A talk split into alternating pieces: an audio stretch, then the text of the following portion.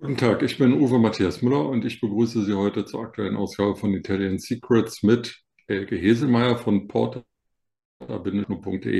Herzlich willkommen, Frau Heselmeier. Vielen Dank, schönen guten Tag, hallo. Frau Heselmeier, heute geht es mal nicht in ein beschauliches Dorf, es geht nicht an die Küste zum Baden, es geht in kein touristisches Highlight, sondern in ein ödes Messegelände nach Bologna. Warum gehen wir heute nach Bologna? Weil ich dort jetzt am vergangenen Wochenende auf der Slow Wine war. Einer Slow Wine bedeutet, dass man den Wein langsam nippen soll, also in kleinen Schlucken, oder? Ja, ganz genau, so sieht's aus. Nein, so wie es eine Slow Food Kampagne gibt, gibt es auch die Slow Wine Kampagne und Slow Wine bedeutet in dem Fall, dass es sich ausschließlich um biozertifizierte Weine handelt, teilweise auch Naturweine, die mir allerdings jetzt immer noch ein bisschen strange sind. Damit kann ich mich noch nicht so wirklich anfreunden. Aber hau Hauptsache Bio, aus nachhaltiger Erzeugung. Aber Wein wird doch aus Trauben hergestellt und die wachsen ja. an Bäumen, äh, also an, an Rebstöcken. Mhm. Ist das nicht immer Bio? Nein, nein, nein. Wir haben natürlich die Möglichkeit oder der Winzer hat die Möglichkeit, die Pflanzen zu schützen, damit sie nicht befallen werden. Und das wird sehr, sehr häufig eben mit Pestiziden gemacht. Mhm. Und da gibt es natürlich auch, gerade weil eben die Winzer auch das Land, das sie bearbeiten, für die nächsten Generationen erhalten wollen, gibt es natürlich dann auch ganz andere Maßnahmen, dass man das Land nicht ausbeutet, dass man eben auch natürlich arbeitet, denn die Pestizide und alles, was an, an Pflanzenschutzmitteln chemischer Art verarbeitet wird, das tut ja dem Menschen nicht wirklich gut. Das wissen wir zwar nicht erst seit gestern, aber diese Kampagne, die Bewegung, dass man dahingehend doch anders arbeitet, eben auf das Wohl des Menschen bedacht und natürlich auf das Wohl der Tiere. Denn wenn die Pflanzen mit irgendwelchen chemischen Keulen behandelt werden und da sind Tiere in der Nähe, die, die wild rumlaufen, dann haben die natürlich auch zu leiden und das tut denen auch nicht gut. Und deswegen will man dem zu Leibe rücken. Ähm, die News 24 hat heute veröffentlicht, dass Italien das führende weinproduzierende Land auf der Welt ist. Mehr als 50 Millionen Hektoliter werden dort jedes Jahr verarbeitet. Erst an zweiter Stelle kommt Frankreich, das aber von der Fläche ja deutlich größer als Italien ist. Und da stelle ich mir die Frage, bei diesen riesigen Mengen an Wein, die Italien verarbeitet, kann das dann überhaupt, ähm, sagen wir mal, ohne Einsatz von Maschinen und von Pestiziden funktionieren? Also ohne Einsatz von Maschinen häufig nicht. Aber gerade die Winzer, die ich jetzt kennengelernt habe, bei denen ich Termine hatte, die sagen alle, dass die Ernte manuell erfolgt.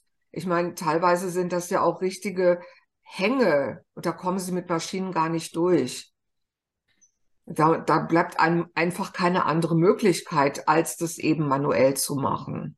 Ja, und Pestizide, da scheiden sich die Geister ganz klar. Aber wie vorhin schon gesagt, das tut dem Menschen, das tut dem, den Tieren, das tut auch der Umwelt nicht gut, wenn wir damit arbeiten, beziehungsweise damit arbeiten lassen.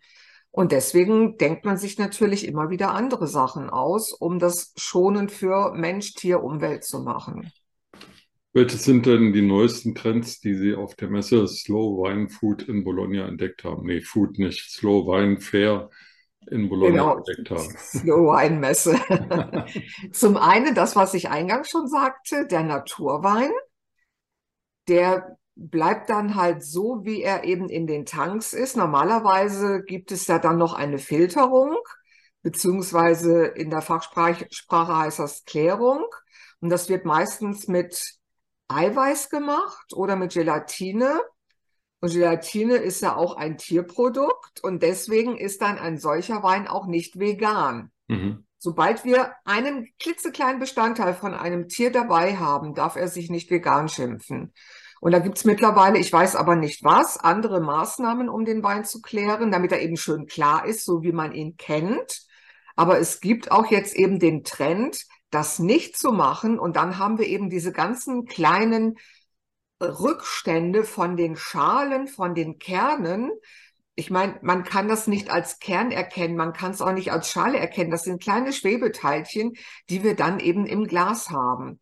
Aber ganz ehrlich, in einem sehr, sehr guten Restaurant, wo ich für eine Flasche Wein 60 Euro zahlen muss, da habe ich dann keine Lust auf so einen naturtrüben Wein. Da möchte ich den dann doch lieber klar haben. Und da gibt es mittlerweile auch andere Mittel, als das eben mit tierischen Produkten zu machen.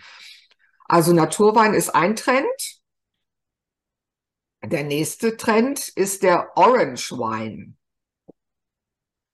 Das klingt ja. so wie äh, Agent Orange, aber das ist, glaube ich, ganz was anderes.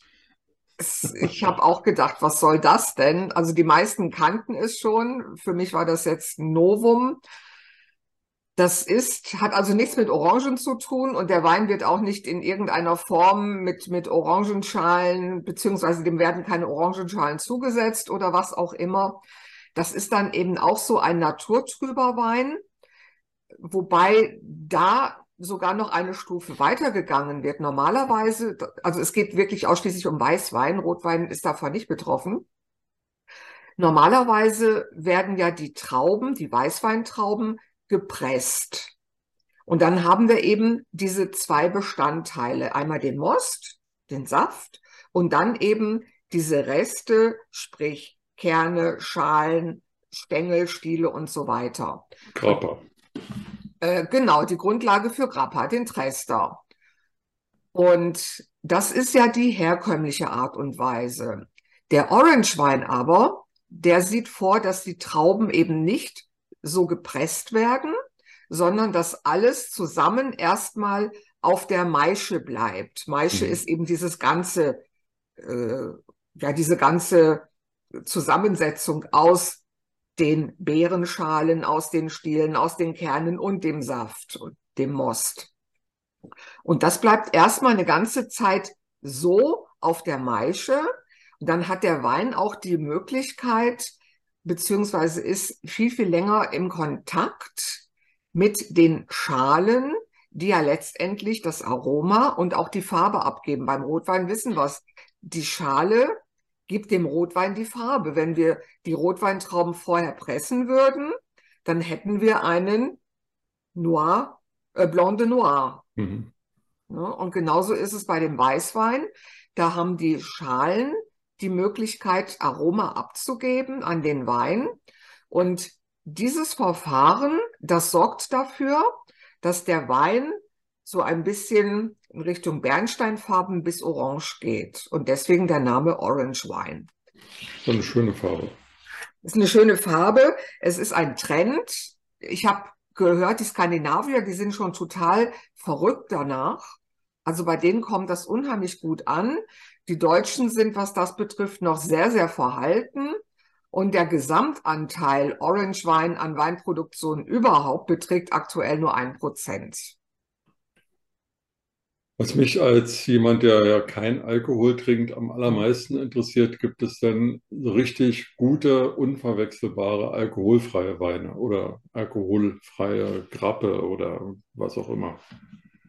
Also Grappa sowieso nicht, aber Wein habe ich auch dort keinen getroffen. Ich hatte in der Tat 35 Termine, aber es hat mir nicht ein Winzer einen alkoholfreien Wein vorgestellt. Wenn ich danach gefragt habe, haben sie mich angeguckt wie, wie 100 Fragezeichen. Nee, das gibt's doch wohl nicht, dass du mhm. alkoholfreien Wein willst. Nee, nee, nee, machen wir nicht. also es gibt ein paar Spumante Sorten oder auch Produzenten, die machen einen Spumante, der hat so 5%, 5,5%. Also das war jetzt was Alkohol betrifft, das leichteste, was ich in Bologna auf der Messe getroffen habe. Ja, Frau Heselmeier, dann trennen sich da unsere Wege. Sie gehen zur Slow Wine Fair und ich gehe zur Slow Food Fair. Gut, so machen wir das und dann treffen wir uns und vielleicht habe ich doch irgendwann mal Glück dass ich Ihnen einen alkoholfreien Wein mitbringen kann. Ja, da hätte ich dann aber auch Glücksgefühle. die alkoholfreien Weine, die ich bisher probiert habe, die waren den Versuch nicht wert. Ja, das glaube ich. Ich meine, auch beim alkoholfreien Bier hat es ja Ewigkeiten gedauert. Die ersten, wenn man so dran denkt, vor, vor gefühlten 100 Jahren, die waren ja äh, den Namen Bier gar nicht wert. Also aber das, das hat sich geändert. Also das hat, ja, ja, ja, ja. Das war anfangs so, aber das ist mittlerweile, also ich kenne auch ein paar ganz gute Weizenbiere ohne Alkohol, die ganz lecker sind. Also gerade im Sommer zischt das ganz gut. Ja. Dann ist ein Wein natürlich nicht so gut zum Durstlöschen. Der ist ja eher zum Genießen. Und das Schöne ist, es gibt in Deutschland schöne alkoholfreie Weine und in meiner zweiten Lieblingsheimat, also einer meiner zweiten Lieblingsheimaten in Österreich auch. Da heißt das führende alkoholfreie Bier 0, Josef und da ist der Name Programm, finde ich. Ja, klar. Gut, Frau Hesemeyer, das war's mit Bologna? Das war's erstmal, ja. Na super, dann ähm, gucken wir mal auch nach dem Rezept. Heute gibt es Bruschetta. Genau. Und das geht mit Wein, ohne Wein, mit Spumante, mit Prosecco, mit allem Möglichen. Ganz genau. Das ist wirklich ein, eine ganz tolle Vorspeise. Ich liebe sie, weil sie durch die frischen Tomaten wahnsinnig erfrischend ist. Also gerade im, im Sommer und wenn dann das Brot, das Weißbrot, bevor es geröstet wird, schön mit Knoblauch eingerieben wird, dann wird das so richtig schön in tollem Olivenöl in der Pfanne gebraten, geröstet.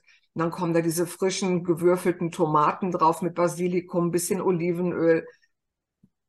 Ein schönes Glas Wein mehr brauche ich nicht. Ja, und das ist auch gleich der Test, was die Tischmanieren anbelangt, weil Bruschetta unfallfrei zu essen ist eine Kunst für sich. Das geschieht höchst selten. Und da guckt auch keiner schief, wenn, wenn da ein Stückchen Tomate irgendwie an die Erde geht. Okay. Dann danke ich Ihnen für heute. Dann danke ich Ihnen für heute, liebe Frau Hiesemeyer, für die Einblicke in die Slow Wine Fair in Bologna. Und wir haben gelernt, es gibt Orange Wein und es gibt Naturwein, aber am besten ist immer noch das Original. So ist es. Alles klar. Bis dann. Danke. Ich danke. A presto. Ciao, ciao. Ciao.